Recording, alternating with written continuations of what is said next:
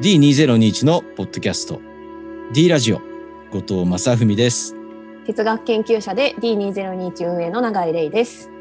D2021 は坂本龍一後藤正文が中心となり震災ディザスターから10年ディケイドという節目にさまざまな D をテーマに過去と向き合い未来を施行するためのムーブメントです。D ラジオでは民主主義デモクラシーを維持するためのデモンストレーションとして問いを投げかけたり悩んだり考えたりすることができるようなダイアローグの場を目指しています本日の参加者はこの方ですこんにちは。D 運営の篠田ミルです。えっ、と、あ、ミュージシャンもしております。よろしくお願いします。よろしくお願いしおます願いしますいやー、はあ安心。ミル君。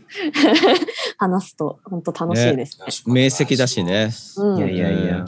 あとでも俺的にはすごく新しいミルクンの登場っていうのはすごく希望に満ちたことでやっぱほらヤイエルっていうバンド？うんうんうん。はやっぱ本当にかっこいいバンドだと思うし、ありがとうございます。うん、そういう例えばバンドがパーンってシーンに出てきてうんうん。社会問題に対して発言を始めるだなんて想像もしてなかった正直言ったらね。うん。っていうかもう長い間さもう俺らみ俺自体もすごい特殊だしみたいな、うんうんうん。言ってもやっぱりこうある種パンクの畑の人たちぐらいしかさうんうんうん。声を上げない、そうそうそう。だからある種こう本当に限られた人たちパンクだけじゃないかもだけどいろんな畑でもそのまあまあゲリラ的にちょぼちょぼいるだけだったのかもしれないし。すごくでも僕らの世代うもやっぱりそのまだまだノンポリティカルというかそのミュージシャンだけで言うとちょっとずつ増えてるけど、はいはい。やっぱりみんななかなか speak up するのハードルがあるかまあやっぱ自分は黙っておこうって思うんだなっていうのは感じますけどね。なるほどね、うん。でもみでもミル君とかさ DYGL の秋山君秋山くんうん。増えてきた感じは。そうそう。ある。コム,、うん。コムアイさんとか、まあ、人そうだね。うん。ソマヒト君もそうだしエイミーさんとかもそうだし、うん。割とみんなカジュアルに社会の問題についてうんうん。自分の意見を持ってあのは発発するみたいなことをやり始めているように感じていて。うんうん。俺はそれはすごく頼もしく見てるっていうか自分たちの世代がやってこなかったことでもあるから、うん。こういうのはん。当たり前になるといいなってちょっと思ったりするけどね。いやとてもわかりまうす、ん。そうそう。あなんだっそんな感じで、先週からね、引き続き、先週はほら、逃げるとか逃げないの話から始まって、はい。あの、なんだっけ、反省ではなくて新しい言葉を探そうみたいなさ、そうでしたね。永井さんはケアっていう言葉がいいんじゃないかっていうね、うん。うんところで話終わったんだけど、うーん、今週の問いですかね。今週の問い、はい。引き続き、うん。あの引き続き、えー、と今週の問いはちょっと僕が思うのはその自分の何かをレペゼンするそのうん。生まれた国とか場所とかうん、をレペゼンすること僕あんまり得意じゃないんですけど例えば僕大阪出身なんですけどはい。すごくないじゃないですかあの東京にいる関西人特有の俺大阪やねんみたいな 感じというかそうだね。そうそうですね。今、今俺、むしろ初めてミルクが関西弁使ったの聞いたかもしれないぐらいだもんな。そう、でも、その、いや、でも何かをレペゼンする感覚ってすごい大事、大大事というか、まあそれがなんかすごいいろんな人たちにとって大事、その日本国民であることに誇りを持つとか、自分の出身地域に誇りを持つとかわかんないですけど、大事なんだけど、でもそれがはらむこうなんか暴力性みたいなのもすごく感じていて、うん。なんかそのことについてモヤモヤするというか、まあ、自分が苦手だったことでもあるのでなんかちょっと話したいな考えたいなっていうのは思ってます。わかるなぁ俺もレ全然全然レペゼン静岡じゃないからね。静岡なんですね。静。岡なんだよね。だからまあ今やさ、ほ大井川とかリニアの問題があるから、うん。まあ浜岡原発もあったりとか、うん。自分の育った環境だから、なんて言ったら強めに言葉を発してしまう問題とかもあるんだけど、うん。うん。でも基本的基本的には何つったらいいの逃げたいとまではいかないけどここに一生いていいのかなみたいな気持ちはずっとあったというかさ。静岡に対して。そうそうそう、うん。だからなんか行くあてもないからけどとにかく東京行きたいと思ったというかうんうん。出たいなと思って出たしうんうん。自分で勝手に申し込んでねそうのん。新聞小学生みたいなやつに申し込んで出ちゃったからそうそうそう。なんかそのいやなんかほら、まあ、ヒップホップ的な考えだとさ、うん。地元フッドっていうの？その、うんねうん。地元への愛っていうの？を歌うっていうのは別に悪いことじゃないと思うし。うんうんうん。だけどなんかそこにいたくないやつらもいるよなっていうのはあるんだよねやっぱその、うんうんしがらみとも言い換えられるというかさうんうん。田舎特有のこう重さみたいのもあるというか。うんうん。都会ってドライだけどドライだからこそこうなんて言ったらいいんだほっといてもらえる良さとかもあるというかさ。うんうん。例えばまあ例に出していいかわかんないけどさもうその東京にいたって目立つさその下山の真人くんとかがさうんうんやっぱうちの地元の田舎町いたらさもう絶対だもう誰しもが知ってる有名人になるはずなんだよね。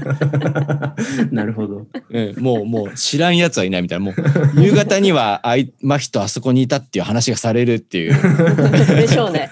そうそうそう。そういう閉鎖性って田舎にはあるからさ。うん。そういう怖さもあるし。あとはなんかそうそう。なんかレペゼンなんとかって言っていけば言ってくほどやっぱそういうところに岩を唱えてる人たちとかうんある種の差別を受けてる人人たちのこともなんつったらいいのかな。ある種レ自分が何かをレペゼンすればするほどその境界線自体もあらわにしちゃうというかもっとこ、うんうん。強固なものにしちゃう気がしていてうんうん。そのなんか隔たりとかボーダーを溶かしていきたいと望んで生きてる人たちにとってはなんかすごくなんつったらいいのかな。ある種のこう根源的なへ隔たりの原因になっちゃうような気がするというか、うんうんうん。その怖さがあるんだよなっていう、ね。とてもわかります。なんかこのレベゼンもいろんなレベルがあるんでちょっとなんかレベルごとに分けて考えなきゃわかんないなっていうのもあるんですけど例えばやっぱ国このナシ,、ナショナルなレペゼンのレベルって、まあものすごくある人たちにとっては大事なこともわかるんですけど、うんでも結構暴力的な瞬間ってめちゃくちゃあるじゃないですか。うんその例えば本当に喫緊ですけどオリンピックってもうやっぱ国ごとにレペゼンし合うから、そのそのそそれこそ開会式とかってじゃあ国を代表するストーリーを誰が提示するのかっていう問題が常につきまっててそれが選ばれる暴力性ってあるじゃないですか。うんうん例えばちょっとじゃああのあえて東京オリンピックの話をそらして、うん。ロンドンオリンピック2012年のロンドンオリンピックの話をしますけど、うん。ロンドンオリンピック、僕も開会式、すごいかっこよかったと思うんですけど、でも、あの、だ、えーっと、あの、トレインスポッティングの映画監督の人が、ダニー・ボイルか。ダニー・ボイルが組織、うん。制作組織務めて、アンダーワールドとか、ポール・マッカートニーとか、で、まあ途中でパンクロックがいっぱい流れてとかいう感じでやってたと思うんですけど、うんうんうん。いや、めっちゃかっこよかったんですけど、でも、よく考えたら、あれってイギリスの中の白人の男性の物語中心になっているとか、まあ、うんスタッフがもちろん白人の男性っていうのもあれですけど、イギリスの音楽史とか例えば考えたときに、まあ UK ロックが強いのはもちろんなんですけど、UK ロックの色裏には実はこうジャマイカ移民とかなんかいろんなものがあるけど、そういうものをちょっと脇にやって、イギリスがオリンピックでレペゼンするのは UK ロックですみたいなこう見せ方をしてるってある種暴力的じゃないですか。こううん国をレペゼンするものは何かっていうなんか何かを決めていく物語ってめちゃくちゃこう暴力的で、だなんか国っていうレベルでのレペレペゼンというかなんか何かを代表するみたいなことってものすごく暴力的な装置だなっていうのはちょっと思いましたね。オリンピックのこととかで考えざるを得なくなるというか。うんううんんまあでもそのほら国自体がどうなのってことだよね。俺だからそうそうそ国境っていうラインがさ非人道的な様ってう。うんすごい世の中的にはたくさん転がっていくわけじゃない。うんうん難民を押し返すとかさうんううんんもうなんていうの？もう生きる生きていくことに困って逃げ込んでくる人たちをそのボーダーでなんて排除するとかさうんうんやっぱすごいことだなって思うよね。だって、うん人間なんてどこに行ったっていいわけいいはずじゃない、うん。人権のこと考えたら移動の自由なんてあるに決まってるわけなんだけどさ。うん。でも例えばまあ簡単に言ったらアメリカに行くだけでさちょっと意地悪なさ入国管理の手続きを踏まされるわけよね。うんうん。なんかさ気の弱そうなさやつだけ連れてかれとかたりとかさうん。英語下手なやつだけ連れてかれたりとかさ。うんね。そう人にもよる人と空港にもよるんだけどうんかと思えばすごい爽やかに通してくる人もいたりとかね。もう帰りなんてもうアメリカ行ったらさ、な、何？あ、あの来た時は何だったんだぐらいさ、スッと返してくれるみたいなさ、出てくやつはいいよみたいなさ。でもああいうのとかもなんか、こう、あんまり意識しないけど、なんつったらいいのかな。普段だったらね。うんうんこうなんか、ある種のこう欺瞞を表してるというかさ。そうですね。うん。いやだから我々島国にいるから、うん。なんか国境とかそういうものがなんか当たり前だっていう感覚を抱きがちだしこう、うんうん日本国民とか日本人っていう区別が当たり前のようにこううん。所有のものとしてあるのがこうなんか島だからこう 確実されてるから感じるけどでももうちょっと時計の針を前に戻してみると、我々例えばもうちょい100 200年前とかにうん。あなた誰ですかって聞かれて、日本人ですって言ってたのかなみたいなとか、うん我はそうだね。対馬藩のものじゃんみたいなとか、で、ある種、そこも例えば、もっとちょっと複雑な話になるなってきますけど、沖縄のとことか、もっと他の島しょ部のとことか、多分日本国っていうこうでっかいアイデンティティの中で生きてなかった気がするんですよね。うんうーん。いや、本当そうだよね。うんもともと United States みたいな感じでしょ？そうそうそうそう。日本って。そうそうそう。そうですすよね。そうだよね。うんうんそうだだだからそういう意味ではすごく不思議だよね。でもみんなこう受け入れていくんだよね。げんそのねどうして俺そういう、まあ、ある種のこうお金と一緒で幻想だと思うんだけど国境みたいのでだって俺すごい地図帳とかさ昔見てさおかしいってなんでみんな思わないのかなって思ったもん。そのさアフリカとか見たらおかしいじゃんみたいな。カクカク。そうそうこんな一直線に引けるみたいな。そうなんだよね。だから、そういう意味では一番大きいレペ線大きいの結構危ないよねでもねたそのうん国は確かに危ない。でもねた例えばね俺アジアンカンフージェネレーションってバンドやってんだけど みんなもう有名です。有名なバンド。でもねこれレッペ線しようと思ってつけたんだよ名前。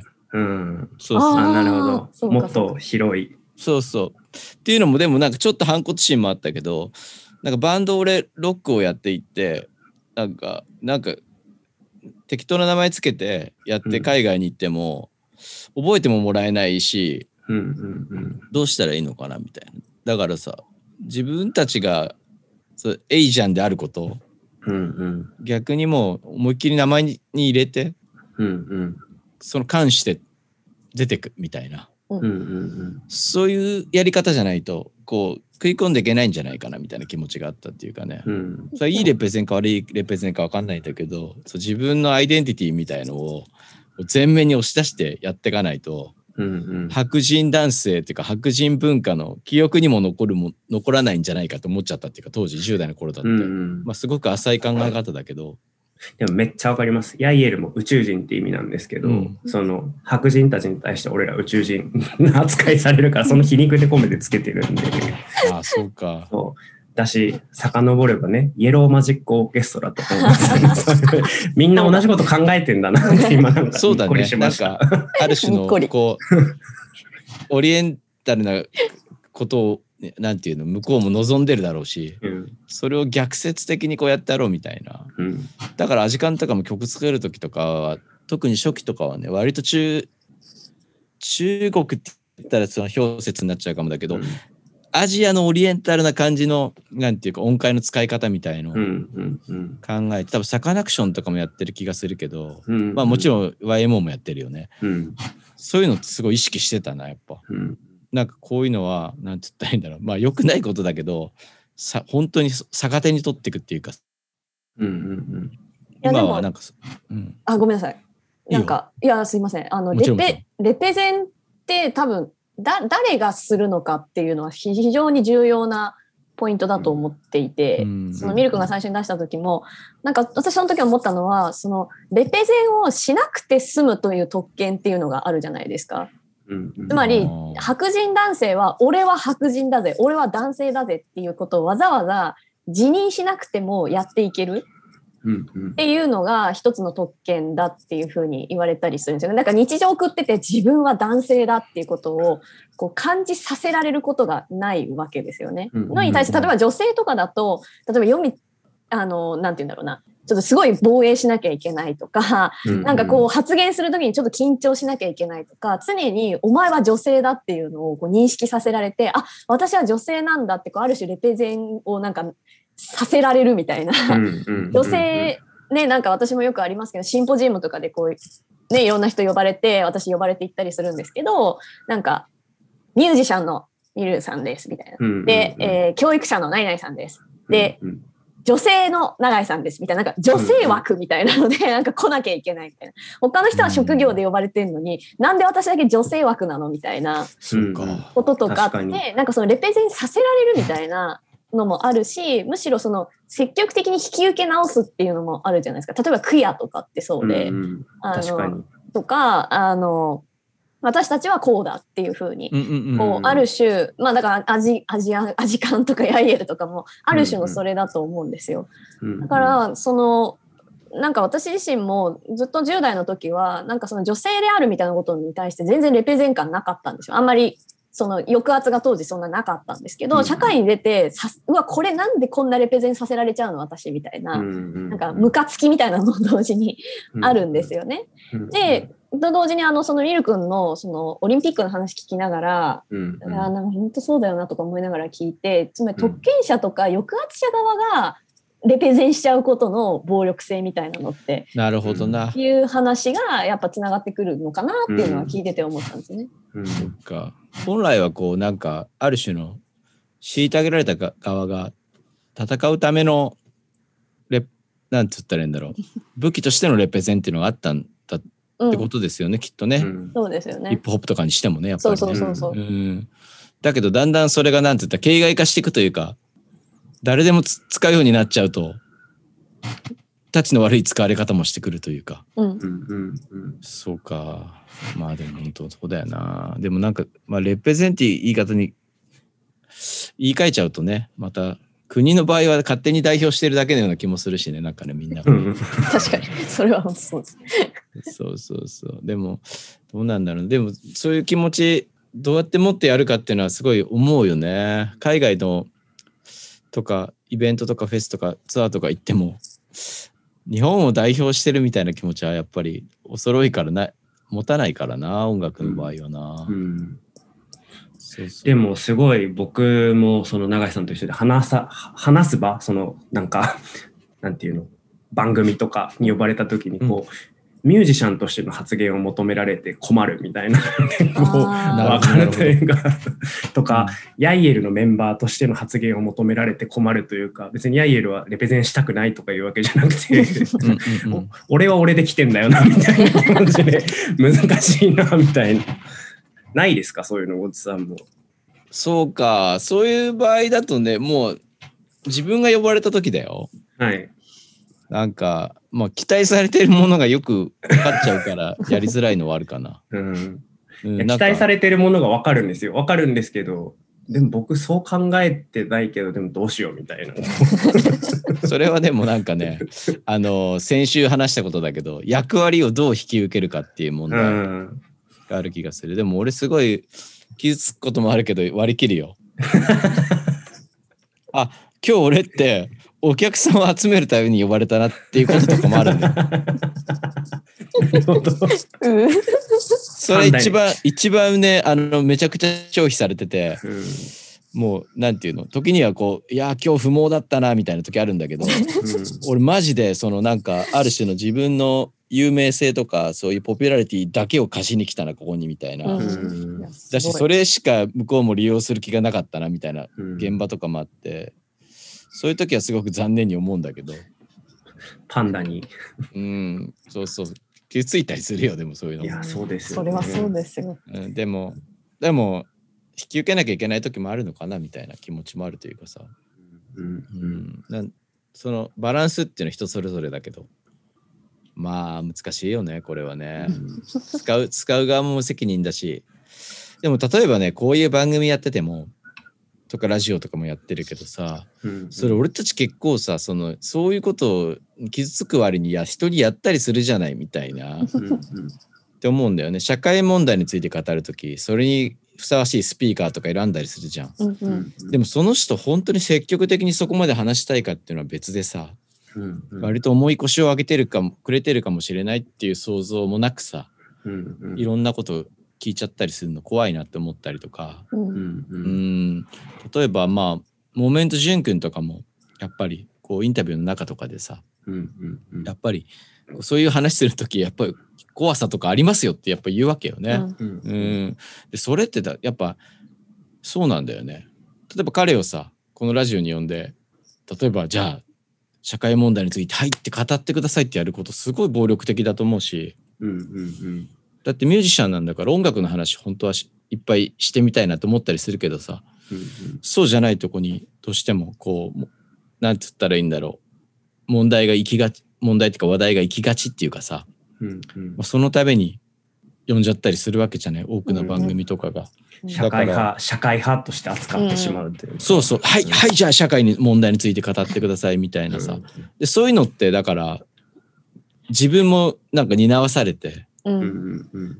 あーとか思い思いながらうんうん。やってるのに、人に対してもそういうことす、時々しちゃうことがあってめちゃくちゃ反省するというかさ、ううんん。やっぱり、こう考えていかなきゃいけないなっていういうか、うんうん。そう、だからひ人に話させるってこともすごく暴力的な気がする。うん。うん。そうだからまあ俺時々怒ったりするのゴッチなんでお前社会のこと言わないんだよみたいな感じでさうん自分の思ってることを代弁させようとしてくる人たちたくさんいるんだけど、うん。それすごい下品だなと思って見てるけどただ多かれ少なかれこうなんか社会問題を発する時に俺たちもやりがちなことなんじゃないかっていうかさ。うんうんうん。その反省がすごくある。だから永井さんが言うようにこうレペゼンさせるっていうのは自分がレレペゼンしたいことをレペゼンするのはいいことだと思うんだけどうんうん。させるっていうのはやっぱ良くないなっうん。てやっぱ今話しながら思ったというかうん。めちゃくちゃ俺もやらされてきたしうん。重重いし傷つくこともたくさんあったよなみたいなさ、うんうんうん。うん、難しいね。いやーでもちょっと話それるんですけど、うん。なんか割と20世紀後半に入ってからのいろんな社会運動とか、うん。割とこうリベラルな考え方っていろんなこうレペゼンそれぞれがレペゼンするアイデンティティをなんかある種どんどん解体していく方向に進んでるじゃないですか、うんうんうん。そのナショナナショナルなアイデンティティだとかジェンダーだとか、うんなんかうんそうだね。うん。そう、それを、じゃあ多分、まあ、社会は進んでいる気はするので、なんか反動にもありながらも、これがこの先進んでいって、なんか我々がジェンダーとかナショナリティとかこういろんなものから解き放たれた先に、我々は何になるんだろうっていうのをずっと ぼんやり頭の中で考えて、どこまでこう解体できるんだろうかみたいなことはずっと思うというか、なるほどね。うん今それ妄想しながら聞いちゃったけどね。なんか肉塊とかそういうとこに。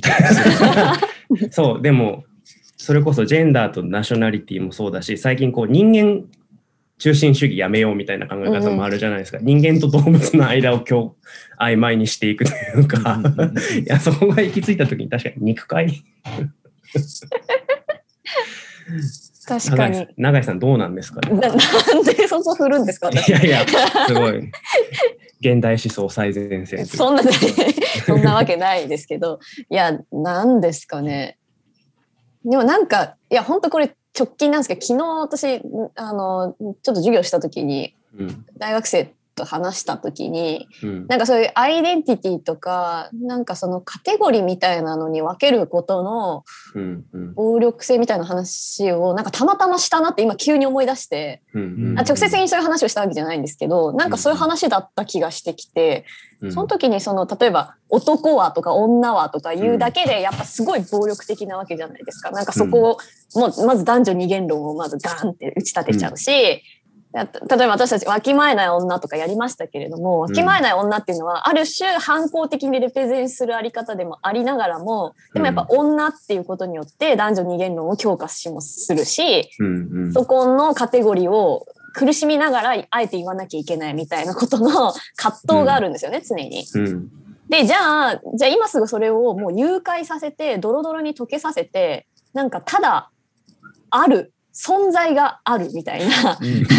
それこそ肉塊じゃないですけどうん。あるがあるよねみたいな方向に行けばいいのかっていうと別にそうでもない感じもするんですよね。うんうん。だからやっぱりその何度も言うようにそのあえてそのマイノリティの人たちが自分たちをレペゼンするみたいな私たちはクヤですっていうふうに言うことによってこの世界の暴力と戦うみたいなうん。ことだったり、ある種それでアイデンティティを獲得していくっうんていう一つの重要なそのあの契機だったりする人もいるわけですよね。うん。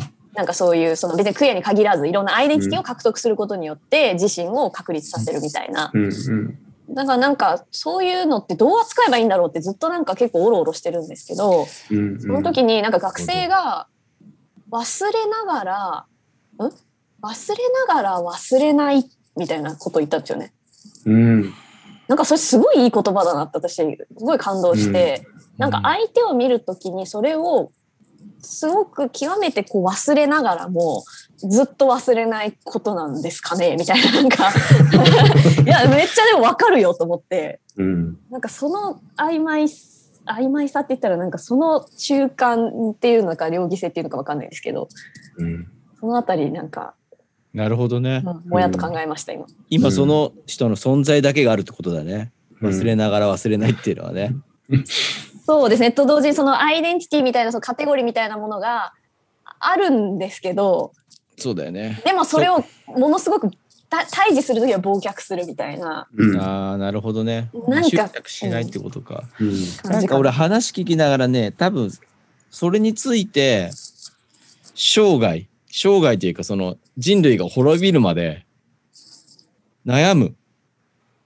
その前でおろおろすることが人間にのあの正しいあり方なんじゃないかって気がする。うんうんうんうんそのわかんない。その果てには俺たちが肉 ABC になることがあるのかもしれないけど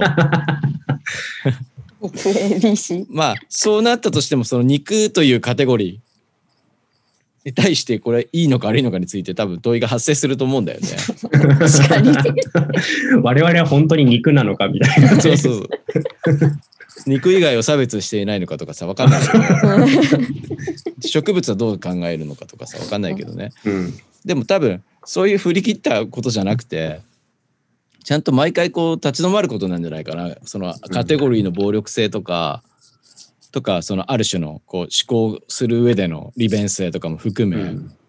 そのなんて言ったらアンビバレントな性質と向き合って引き裂かれて常にどこに線を引いたらいいか線を引いて考えたらいいかあるいは線がいらないのかとか、うんそういうことについてこう一生悩み続けないといけないんじゃない？人間って宿命というか。うんうん。確かに。そんなことしてる人たちいないからいないというか人たちじゃなくて動物って他にはいないと思うので。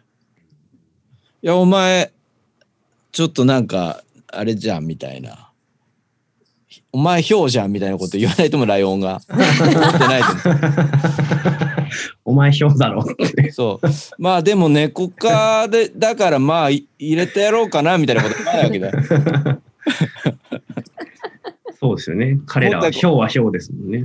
もっと本能で対峙してるはずだから、うん。なんか。そうそうそう。もうライオンの群れ同士でもなんかまた違うだろうしそういうのも多分意識してとかじゃないまあライオンになったことないから分かんないんだけどうん。も思ってても嫌だけどね。思ってるかもしれないし分かんないけど。でもやっぱこういう思考回路というか考え方をするのは人間だけのような気もするからうん。向き合って歩みを進めていくしかないし。まあでも一方でなんだろうな。自分が若かった頃を考えるとなんて言ったら物事の考え方とか社会とか確実に進んでると思うんだよね。うん差別への対処の仕方とか、うん。うん昔はあんなになんかなんて言ったら無批判に無責任に垂れ流されてた言説が今ではそれは予想ってなんか社会的になんか賛同を得られてるというかさうん。そういう問題もたくさんあるからうん。うん言ってはいけないこともなんて言ったらいいの。ちゃんとみんなで共有されてるシェアされてるしうんそういう意味ではなんかなんだろうなひひあんまり悲観してないところもあるというかちゃんと進めていける言ってくれるんじゃないかって未来の世代が。そうですね。うん。なんか永井さんのこのさっき永井さんの学生さんかな？言ってたうん。こう、忘れるんだけど忘れないみたいなことはすごくわかるというか、まあそれは逆に自分がこう属するものに対してのうん。あり方というか、なんか僕大阪人であることを全然レペゼンするの苦手だしうんそういう感じじゃないっていうことを冒頭に話したと思うんですけど最近あの岸正彦さんと柴崎さんが書かれた、うん。あの大阪っていうエッセイをはいはい。うん。なんか眠れない夜に Kindle でパッと買ってパッと一晩で読んじゃったんですけど、うんうん。なんかその時にすごいこう自分の中に眠ってたこう大阪へのこう愛とか郷愁がすごい 呼び起こされて全然レペゼンしてるつもりないけどでも大阪確かにめっちゃいいとこだし好きなとこあるなみたいな。いやいやいい街なんだよな実際みたいなうん。気持ちが湧き上がってきて、でなんかこうそういう形でのなんかこうまあもっとでかくするなら日本とかいうものに対しての向き合い方もあるだろうしその別に日本人ですっていうこう強固な国境線とかこうナショナルアイデンティティみたいなものは結構苦しいし暴力的なんだけどでもこうなんか日本をこうふんわりこう日本人であることに対するこうふんわりとした誇りとかなんかこう愛してるよみたいなこう気持ちを持つなんかその微妙な感じというか本当に忘れるんだけど忘れないみたいな。うん。そういうもうちょっとレペゼンの仕方なんかなみたいな気がしてきました。うん。教習みたいのはあるよねやっぱねその生まれた故郷に対してのこう愛情っていうかさ。うん。ビートルズの「インマイライフとか 初めて聞いた時すごい分かったもんな、うん、そうああいう感じ。うん。自分が去って去っていくってこと悲しみもなんかうん。こう曲の中にはあってみたいなさ、うん。うん。そうそうそう。そういうのはでもなんか悪くないよね。ちょ、うん。そのなんかある種の愛みたいなものとしてこうみんなでシェアできる。うんうんうん。なとは思うんだよね。だからこれが逆にもっとこうわかんない。人種とかに関してもそうだしジェンダーに関してもそこを忘れるんだけど、まあ自分がこう例えば僕はめちゃくちゃシスヘテルの男性ですけどそういう男性であることに対して何かのこうプライドを持つじゃないけどそうん。そこを愛してあげる部分もあるというか、うんうんうん。なんかなんかそのね難しいとこですね。なんなんてちょっと表現したらいいかわからないんですけど。でもわかるな。うん、でも例えばこう性っていう一つのうんうん。あのカテゴリーとかあるうん。カテゴライズっていうのはあるけどさ、うん。こうやって話しててそんなに意識してないもんね。うん。友達とか仲間と話してる時とかにさ、うんそれ嫌じゃんみたいな逆に。うんとか女性対女性でやったら自分とかだったらこれほほセクハラに入ってくると思うんだよね。うんうんこの性的なことを考えながらずっと話しちゃうみたいのってさだからうんそういう何が言ったかっていうとその忘れながら忘れないってことやってるよねみたいなうん普通にこう対対人と子で接する時って。うん。うん。だからこれってなんかもっと上手にいろんな場所でできたら本当はいいよねっていうかね。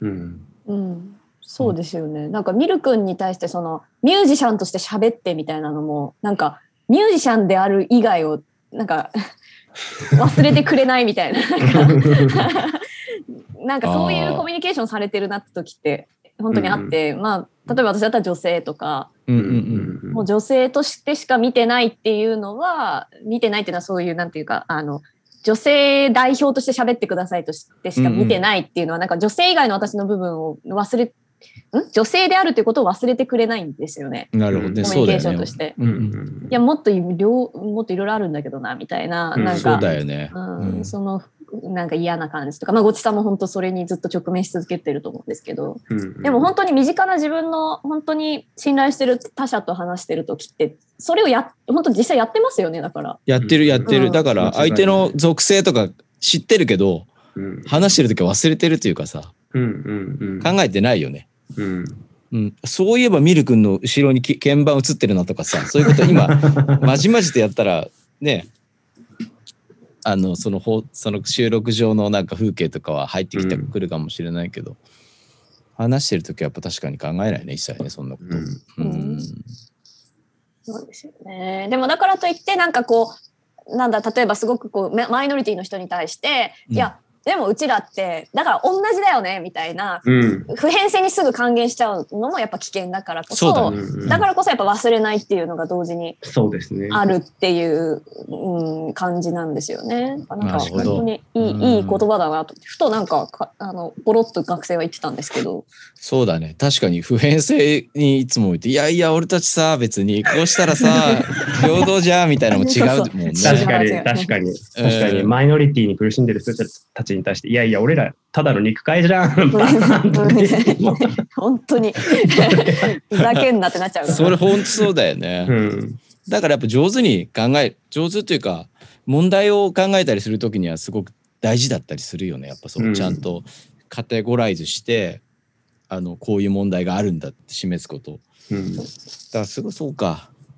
例えばなんて言ったらいいんだ。そこに差別があるってことを言うことそのな認識させること自体が差別を生んでいるみたいなことを言う人がうんうん。時々いて。いらっしゃいますね。い。らっ。しゃいますね。すごいそれは俺は間違ってると思ったけど、うん。まあ、思うんだけど。うんうん。そういう考え方がどうして間違ってるかが今なんか話しながらちょっとあそうかみたいな。うんうん。そういう人たちはそうしたいんだよね。いやだって俺たち肉塊じゃんみたいって言いたいってことだよね。そうそうそう。簡単に言うとね肉塊だと思って話してればほら俺たち差別もないしだってみんな肉塊だからみたいな。でもそういうこと言ってたらやっぱなくならないよね。うん。なくならない。ガチッとやっぱ話す時には必要な考え方でもあるんだなやっぱりそうう。いう、ん。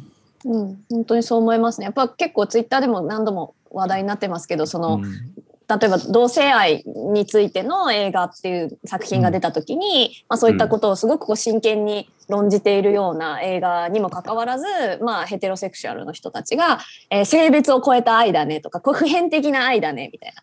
人を愛するって意味では同じだもんねみたいな仕方で、こう回収しちゃうみたいなことのだっていや愛なんだから一緒じゃんみたいな。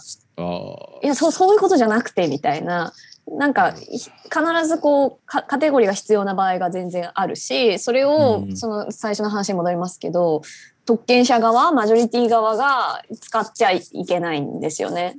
でもなんか往々にして割とマジョリティ側っていやカテゴリーなんてないやんみたいなこと結構言っちゃうっていうかそれこそ本当それがあるからこそ差別があるんだみたいな風に結構あありがち。まあもちろんそういう側面もある時もあるとは思うんですけど、うん。それだけじゃないよねっていうのは私も思いますね。そっか、雑なカテゴライズを押し付けなおかつあのなんていう自分の都合で不普遍化してみたりするみたいな。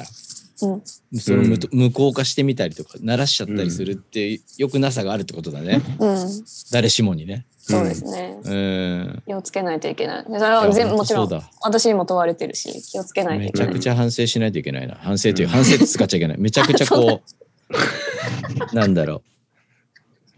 反省っちゃいけないけどでもこれ反省以外に言葉ないな。はい。でもまあそうだね。顧みないといけないってことだね。常々ね。自分の振る舞いとかでね、そういうことしてないかなみたいな。確かに。うん。そうだよなだからやっぱ肉塊には行かないよミル君ってことは そうですね。うん、でもそのプライドパレードとかでそのプライドパレードのことをこうプライドっていう単語で言うのってすごくアイデンティティに対する向き合い方としてすごいいいなって今ぼんやり考えてました。その誇ることというかうん。その無理やりレペゼンするんじゃなくてなんかほ誇るプライドっていうなんかこう形ってすごく、ああそうか、うん、うん、自分が自分であることをね。そうそうそうそうそう。そう。その感覚大事だよねすごくね。うん。うーん。多分でも本当はその誇りの中にそのやっぱり少しの反反省とか自制が入ってるんだと思うんだけどセットのような気もするんだけどねやっぱりね、うんうん。本来はね。うん。そっかでも確かにプライドって言葉いいな。うーん。あそうだでもねすごくあそうか。でもこの話なんか重くなっちゃうかもだけど。なんか最近その永井さんとかに勧められてさそのいろんなトランスの人たちの本を勉強したいなと思って勉強し始めたんだよね。うん。うんうんっていうのもなんかさそのトランス差別みたいな言説がツイッターで回ってきて。うんん、うん。トランスフォビア。そうそうそう。それすごくなんかなんだろうな。でさたまたま D のキム君とかで話してキム君がバシッて言ったことがすごくそうだよなと思ったのは僕にとってはそのトランス女性もあのな何の疑いもなく女性ですみたいな。うんうん。そうそう。っていう言葉があってあ俺すごい本当にそうだと思って。でもなんて言ったらいいんだろう。その自分が回ってきたそのある種のなんかそう言説みたいのはそのトランス女性はどこまで行ってもなんて女女性じゃないみたいなそれはもう本当性っていうくくりでくくってつまりこうなんていうの性転換をしないとそのお風呂とかトイレとか使わせるようにするべきじゃないみたいなうんうんような意見だったんだよね。うん。うん。うん。それでもすごいさ俺傷ついたん自分なんかわかんないけどすごいショックでさなんかなんだろうな。性転換しないと性別が変えられないってめちゃくちゃ根源的になんか間違えてるっていうかこ暴力的だしなんか逆になんかいろんな問題で俺自分の体にメスを入れないと何らかの存在として認められないような事実を突きつけられた時にめちゃくちゃストレスでおかしくなるなと思ったんだよね。こういう考え方がいいかどうかは分かんないんだけどさ。でもそういう時にどういう言葉であ抗いがばいいのかっていうのはそれキム君が言った言葉が一番すす素晴らしい回答だとは思ったけどなんか一方で社会が混乱するみたいなことをい突きつけられた時にうん。どう考えたらいいのかみたいなさ。でも例えばトランス女性のふりをしてうんうん。男性が施設をこうなんか間違った使い方をするんだったらその責任をトランスの人たちが負う必要って全くないと俺は思うんだけど、うん、全くないですね。全くない。うん全くないよね。全くないです。うん、うん。でもそれを彼女たちに負わせようっていう言説だと思っちゃったからさやっぱりどう考えてもさ、うん。うん。でもこういう話をなんだろうな。するのする場所とかさする人とかさ。すごい難しいっていうかさ。なんかなんつったらいいのかな。慣れてないよね。こういう話をすることにも、俺たちも。だしやっぱ社会の認識もそうじゃないみたいな中で。うん。なんかそう。なんだろうね。でもそうだ。このラジオの中で話したこともあるんだけどこういう話をするときにすげえ俺今緊張して話してるのね。うん。うんうんこれいいことなんじゃないかって俺は思ってるっていうかうんうん。めちゃくちゃ今言葉選んでるの。話しながら、っていうのは誰かを傷つけるかもしれないから。うんうん。そうそう。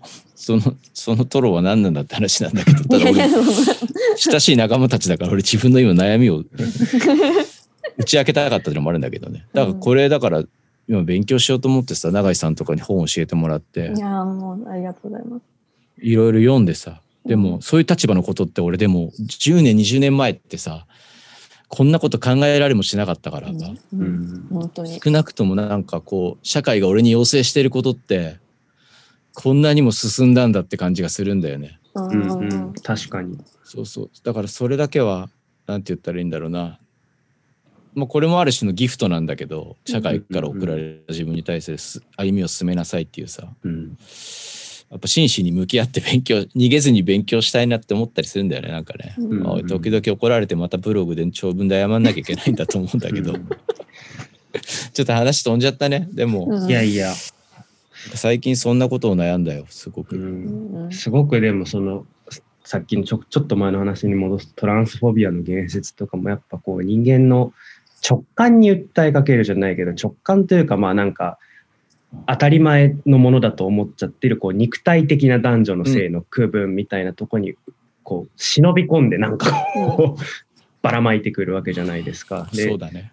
だからやっぱ我々がちゃんと勉強して進み続けなきゃいけないのは、やっぱこの自分の直感を、直感とかなんか所有の前提として考えているもの、もう最初の国境線の話もそうだし、うんうんうんうん。なんか自分が当たり前だと思ってることが、なんかいろんなこう、社会とか歴史の条件によって偶然作られたものでしかなくて、うんうんそれをこう勉強して忘れるというか、忘れるんじゃないけど、なんていうのかな、ぶち壊していくことが、もういろんな局面で求められてるんだなと思いますし、そこでね、さっきごっちさんがこう話すのにこう怖く怖いというか緊張しちゃうというか誰かを傷つけちゃうんじゃないかみたいな気持ちはすごいわかるというか僕とかもすごい音楽の話をしていてもなんかブラックミュージックっていう言葉を言う言いそうになってドキドキするとかなんかでもうんうんうん、R&B とかヒップホップの話をしたくてでもなんかこうドキドキしてこう言葉のチョイスとかすごく困っちゃうみたいなのとか、うん。なんかジェンダーのことに関してもそうだしいろんなことがあってなんかそこをこう恐れながらも勉強して進んでいくしかないんですよねこれ多分。うん。そうだよね。すごいだからうん。だいまだにこう話しても勉強しなきゃいけないこと山ほどあるなってやっぱ思うっていうかさ、うん。うん。本当に。そうそう。で多分これなんで俺勉強しなきゃいけないかっていうとやっぱ俺やっぱ何にも考えなくていい立場にいさせてもらったんだなっていうところがあるっていうかさ、まあ、これこそが特権だったんだって話をよくするんだけど、うん。うんやっぱりそういうところからからなんか出発してなんか、まあ、これもだから自分が憤ってるフェアとかフェアじゃないの話でもあると思うんだよね。うんうんうん、だからなんかこう自分のことを、まあ、プライドって言葉が出たけどありのままの自分を誇れないような社会構造があるってことは全然フェアじゃないってことなんだよね。ううんんみんなが自分のこういろんな性質とか、まあうん。カテゴライズする必要ないのかもしれないけどある種のこうカテゴライズによってなんて言ったらいいんだろう。すごいなんつったらいいんだろうな。こうね抑圧されたりとかストレスを感じたりすること、うん。うん。そういう中で自分は特段ストレスを感じなかったことがたくさん世の中にはあって。ただその、俺のストレスを感じないことの裏ではそのこと自体にストレスを感じてる人たちがたくさんいるんだ。うん。超わかります。それすごい自分の奥さんと話していても、そのやっぱり自分が男性であってでうん。体格も良くて、こう例えば声も通るみたいなことだけで考えずに済んでることがどれだけあるかということとかを結構指摘されるというか、うん。その女性であって例えば体もこう小柄で声も小さいとこう発言することとかめちゃくちゃ一苦労うん。なんだよということとかこう教えてもらうとかなんかああ自分そんなこと考えもしなかったけどなんかいかにこう自分が特権的な何かに基づいてこううん。社会に適合できてるのかとかなんかそういうことって常に考えさせられますよね。そう。うん、で俺その話をするときにそうなんだよね。みんななんかさこれまた反省って言葉に戻っちゃうんだけど特権はあるやつらは懺悔しろって言われてるみたいに感じちゃって怒り始めちゃうことがあると思うんだけど、いや、うんそうじゃないんだよねってことなんだよね。うんここの言葉の開発をしたいよね。やっぱり戻っちゃうね。ううんんそうなんだ。これはでも、そうやって、なんていう、そう。だから自分自体、自身は、一つも損なわれないんだから、うんその、なんて言ったらいいんだ。ただ、俺たちがやるべきことは、ストレスを感じてたりとか、抑圧されてる人たちの、がそう思わなくていいような社会を作ろうってだけの話であって、うん。うん。そうそう。それをみんなでやろうって話をしてるだけであって、うん。そうそう。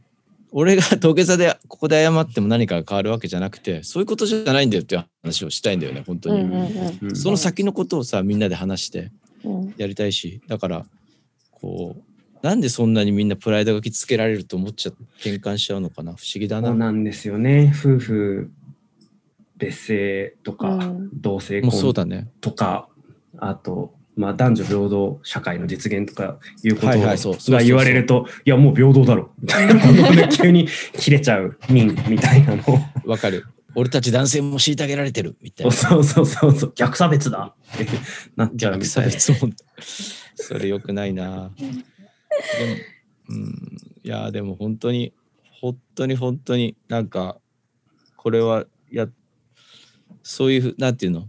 自分が責められてるっていうことじゃないんだっていう考え方をねこうなんつったらいいんだろうなちゃんとこうみんなでシェアしていきたい感じがすごくあるんだよなですよねう。ん本当にそうなんですよね。あとなんか結構そのごちさんの話聞いてて私あの寺山修司がすごい好きなんですけどはい、うんがあのアルベル・カミュの文章を引用してるのがあって、それがすごい印象的で前ツイートもしたことあるんですけどうんそのなんか泳げない男が川の近くを通った時っていう比喩で書いてるのがあって、それはなんか川の中から助けてくれと叫ぶ声がしたと。でしかし飛び込んだら自分はこう溺れてしまう。で人を呼びに行っても間に合わない。かといって知らんぷりして家帰ったら助けてくれっていう現状に悩まされる。うんだから同時大臣は皆川の近くを通らないことにしているのであるっていううん。カミュの言葉があって、まあ、なんつう言葉だと。で、そこに寺山修司が続けて私たちに問いを投げかけていて、川の近くとは一体どこを指しているのだろうかっていうエッセイがあるんですよ。私それすごい考えてて、うん。なんかその、で、やっぱりなんか川の近くを通らないようにするって、もうその問題から目を背けたりとか、うん。あの、ごしさん勉強するっていうふうにおっしゃってましたけど、勉強しないようにしたいみたいな。うん。で、なんかこう、SNS とかで回ってくるけど、まあちょっと、まあ見ないようにしようとか、まあちょっとまあ忙しいしとか、なんだったらなんか、いや、俺の方が溺れてるしみたいな、なんか、うん。謎に言っちゃうとかいろいろあると思うんですけどなんかでも自分がこの D とかにも関わったりとかいろいろこう知る中でもう川の近くしかないんですよね。うん 要は川から川の近くを通らないようにすることってできなくってもう今すぐそこにいろんな川がもうあってうん。そこにいろんな人がもうすでに溺れててでもしかしたら自分ももうすでに川に溺れある川においては溺れてたりとかもして。うん。ごちさんが溺れてることもあるしミルクが溺れてることもあるし、うん。なんかえ？みたいな。でそれはなんか勉強すればするほど川って増えていく。そうだね。っていうか、ん。川が増えていくっていうよりも川が見えるようになるんですよねそうですね。目に見えるようになるううんん。うわここにも川あったよみたいなうん風になっていくなっていうのはなんかつくづく思っていて、でじゃあそこでどうするのっていうのでじゃあそこで反省して川に沈んで なんか懺悔しますとかそういうことじゃないんだろうな、うんみたいな。そうか、川の例えにしたら分かりやすいね。うん溺れることが反省じゃないっていうことだよね。そうですねね。顔をうずめてね。うんうんそっか。その川、川自体について考えたり、そうですね。そこに浸からなくてもいい人たちを増やしていくというかね。うんうんうん。ある種の治水みたいのをやっていかないといけないってことだよね。治水いいですね。確かに。治水なんですよね。だから環境、本当に、ただ単に私が引っ張り上げるとかそうじゃなくて、本当、ごちゃん治水ってすごいぴったりだなと思うのは、うんその場を変えないといけないっていうか、うんそうか。そうだね。そうだね。うんそして、問わなきゃいけないのはあれだね。その水自体、自分の中から湧き出ている可能性もあるかどうかを点検しなきゃいけないよね。うんうん確かに。要はその源泉である可能性もあるというかさ。確かに自分いうか川を作ってるのかもしれない。そうそうそう。うん私もそのね、差別の川上にいるかもしれないってことでしょ。つまりね。うんそうです、そうです。それはやっぱり、でもその感覚は持ちたいな、常に。うんうん。いやーでもな、なかなか難しいね。難しいというか、でも俺こういう話、もっとみんな、たくさんいろんな場所でした方がいいというかさ、うんなんて言ったらいいんだろうな。あんまり、シロラップ君とかも言ってたけど、ね、まあ、何もかもツイッターとか SNS でやる必要はないけどうん。いろんな場所で話すべきなんじゃないかっていうのはすごく思うっていうか。わかります。なんか、昨日ライブだったんですけど、帰り機材持って帰るのにタクシー乗ってたら、うん。タクシーのあの広告あるじゃないですか。うんうん。あの、割とサラリーマン、エリートサラリーマンに向けた広告がいっぱい流れるところ、はいはいはいはいはい。あそこに哲学対話っていう単語が出てきてて、ええそう。そそここにと思って、で、これって、まあ、ある種哲学対話がチャラいという、チャラくなってるでもチャラくなってるいいことだなと思っていて、この、もっとあの、エリートサラリーマン世界とか、ニュースピックス的な世界に哲学対話が侵入できるんだったら、そこから何か、まあ多分か、そのエリートサラリーマンたちはこうビジネス思考を磨くために研ぎ澄ませる、クリエイティブな感研ぎ澄ませるために哲学対話しようって多分思ってると思うんですけど、そこに哲学対話が忍び込める余地があるんだった。ら、なんかそこからあいつらの頭に何かを植え付けることができるんじゃないかっていうことを昨日ぼんやり思いました。意外となんかそういうところで敵認定するよね。そのあの意識高いビジネスマンたち。はい。こうねちょっとミル君そこに対する何らかの執念を感じるけど。特権性の問題ともつながっていてそういう立場の人たちってすごい僕は似たような大学にいたので分かるというか本当に慶応大学とか東京大学という場所にいたので、うん。そういう人たちが周りの同じような階層の人間でっていうのが分かるんでですごいある種特権的な人間なのになんでなんでお前らなんかただクリエイティブでビジネスなことだけしてんだみたいな。UX 思考が何だとか知らねえぞみたいな。もっと考えることあるだろうみたいな気持ちになってしまうんですよね、僕はそういう人たちにな。るほどね。うん。いやでも本当にそのあのそれはびっくりしたんですけどなんかすいません時間もあれですけどちょっと最後に言いたいのがごめんなさいごめんなさい。いや全然。いいですか？あの対話っていうものがよく仲間とも話すんですけど経団連的なものに回収されてしまうことの恐ろしさと今直面してるんですよ私たちうんは多分。で対話とか問いって今すごい流行ってきてていや、そうですよね。ビジネス界とかで問いを持とうみたいな。うんでだけどそれがいやそれは一方ですごい重要なんですけど同時にそこが本当にこうきらびやかな主体を確立していくみたいな方向になっちゃうんじゃないかっていう恐怖を持っているんですね。うんそれはなんかビジネスマンが全員っていう意味ではなくってそういう使われ方をされうる余地のあるものだと思うんですよ。うんうんつまりそのコミュ力とか思考力みたいなものに 回収されていく危険性を今すごいはらんでる状況。うん。過渡期なの。で、はい、なのでだからその対話でビジネスみたいなわかりますいやビジネスこそマジで対話ないと絶対大変だし哲学ないと絶対大変っていうまずいっていうものは私は当然持ってるんですけどそこでロジカルシンキングみたいなコミュ力みたいなここでうまく話せてうまく回せてうまく人とコミュニケーションできていくでそれで社会をサバイブしていこうっていう サバイブの道具になる可能性があるんですよ。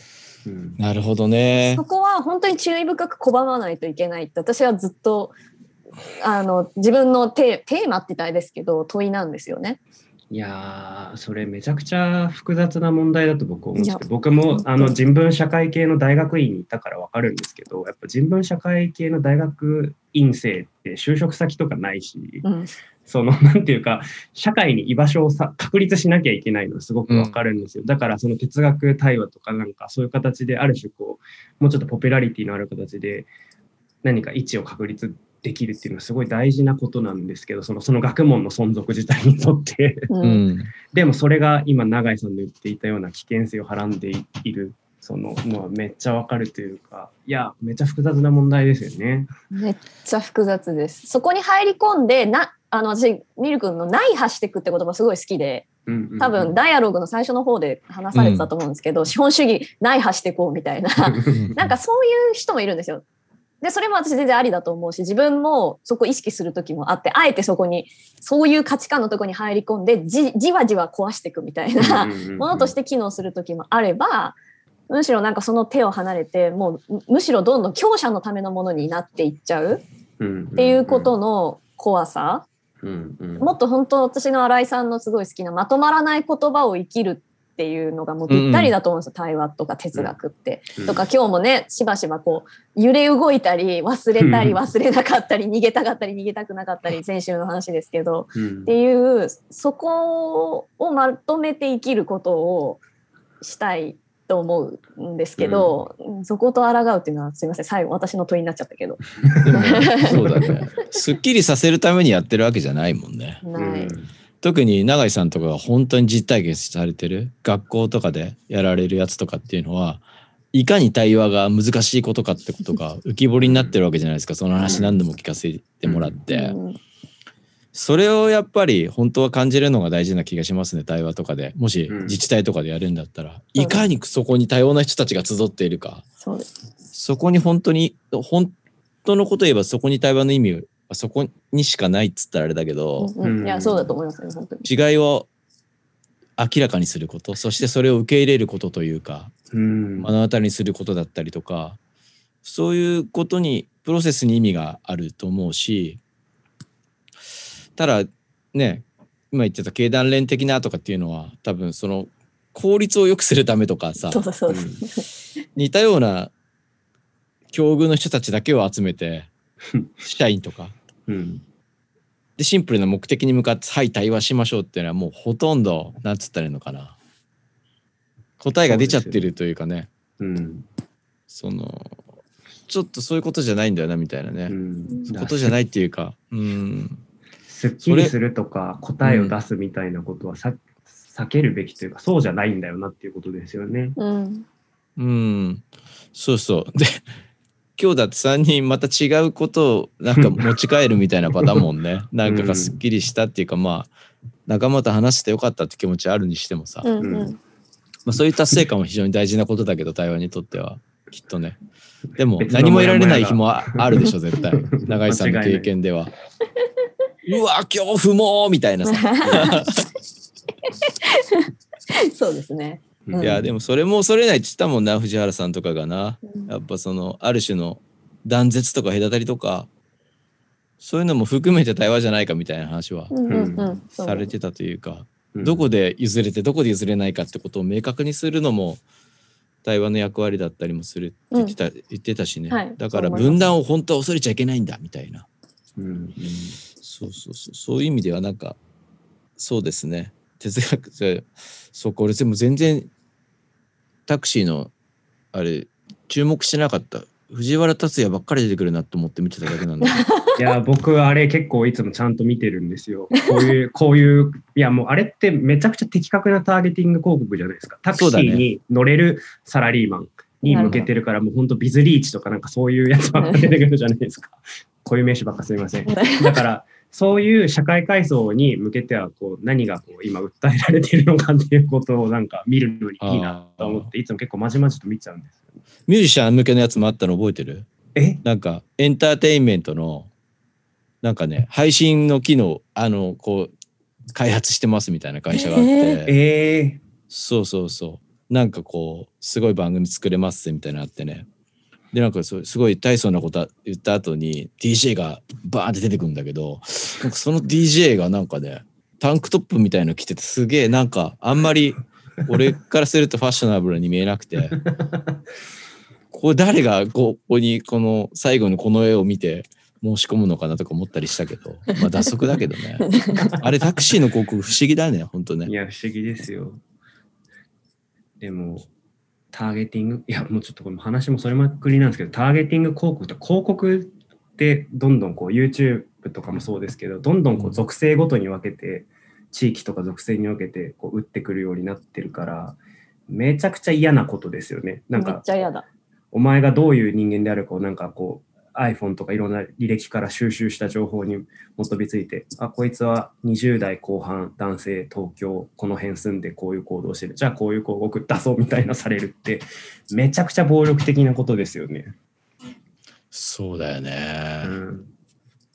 そういうのもあれなんだねどんどん俺たちをこう囲いに来てるわけだねそうそうそう。うん今日の最初の話じゃないですけど、なんか、どっかのでかいこうところが我々をセグメント化してカテゴリー化してうん。直接ぶつけてくるのが広告っていうことなんで、ああやっぱ僕広告って嫌い嫌いなんだなすごい。それは言い続けていこ そうですよね。YouTube なんてだって私はもうダイエット痩せるか髪の毛ツヤツヤにするか脱毛の CM しか出ないですね。で多分だ出ないですよねお二人はなんかそういうう。出ないですね。いわゆる早口広告って言われてそれやめてくださいって、つうん、署名もありましたけど一時期やっぱその女性がこうなんか例えばなんか毛の処理をしてないから男に振られたとか、うんうんうん太ってるから男に浮気されるとかそういうストーリーがずーっと続いてだけどはいこれをすれば痩せられる脱毛できるっていうのをずっと見せられるんですよね。本いや僕はだから YouTube 開くと本当あの音楽のソフトウェアの広告しか出ないから。そ それいいなそうそうそう。でもだから暴力的な話ですよ本当に。そうだよね。なんかね、常にこう欲望を煽られて、そうそうそう。あとねこうあるべきっていうのを植え付けられるというか、まあ、脱毛とかは本当にそうですけど。うんうん、そうか。悩むね、いろいろね。そういう、そういうカテゴライズも迫ってきてるわけだ、俺たちにはね。そうなんですよ。だから SF 映画とか見ると、その主人公が街を歩いてたら、主人公の後ろを広告、横を広告がついてくるんですけど、街中にスクリーンがあるから。でも今、同じこと別に起きてるというか、もうその街に出るわけじゃないけど、ここのスマホに出てくるから、なんか近づいてんだな、これっていう気持ちになります。はいはいはい。お前こんなん好きだろみたいなね、でもね含めてね。そうそうそう。やだなやだなやだやだ。いや、こう、そうだね。やだな。やっぱりこれやっちゃいけないんだな。このお前ははこんなもんが好きだろみたいなのもダメだね。めちゃくちゃ嫌ですよ。ね。そうだよね。音楽作るときそんなことしないもんね。うん。こんなん好きだろうなって思ってやらないもんね。広告みたいに作んないもんね、音楽はね。うん、なんか、打ち震えてないとね、自分がね。うん。話それちゃいましたけど、アートテックは結構暴力だと思う。あー。うん。いやーなんかいつも問いで最後をあの終わろうってなってるんですけど、うん。でも今なんかミル君が言ってくれたような感じもあって、なんかうそういうそのだしなんか最初にもつながってますよね。そのレペゼンみたいなカテゴリーみたいなものを、な強要されてる。それはすごうん。い資本、しかもそれは資本主義経済におけるなんか一つのレペゼンの強要みたいな。お前は女なんだから痩せたいだろうみたいな、うん。はいお前の欲望ここにありますみたいな。であーって言ってその欲望を私たちは受け取るっていううん。ものをすごい重ねていてでそういうのもうやめたいけど、まあ、どうすればいいんだろうとかそういうのって結局何なのっていうようなのがなんか問いとして立ち上がってきたのかななんて思いつつ、そうだね、はい欲望の源泉とかも考えたいね。うんもう。うん欲望とは何かってなんかねいい問いですよね。なんかある種の恐怖と結びついているような気もするけど。うんまあそうですね。脅迫観念というか。そうそうそう。そんなもん考えなきゃいけないよね。うんうんはいということでた楽しく楽しくれだけどいやうん楽しかったです。楽しくもやもやじわじわ、じりじり緊張もしたし。緊張もししたし、対話しました。はい、えー、D2021 はアクションを続けていくためにホームページにてドネーションページを新たに開設しました。これまでメンバーの持ち出しなどで運営を運営を行ってきましたが、えーより多く皆様との対話の場を設けるべくその資金を募りたいと思います。どうぞよろしくお願いします。ということで今日はどうもありがとうございました。ありがとうございましたありがとうございました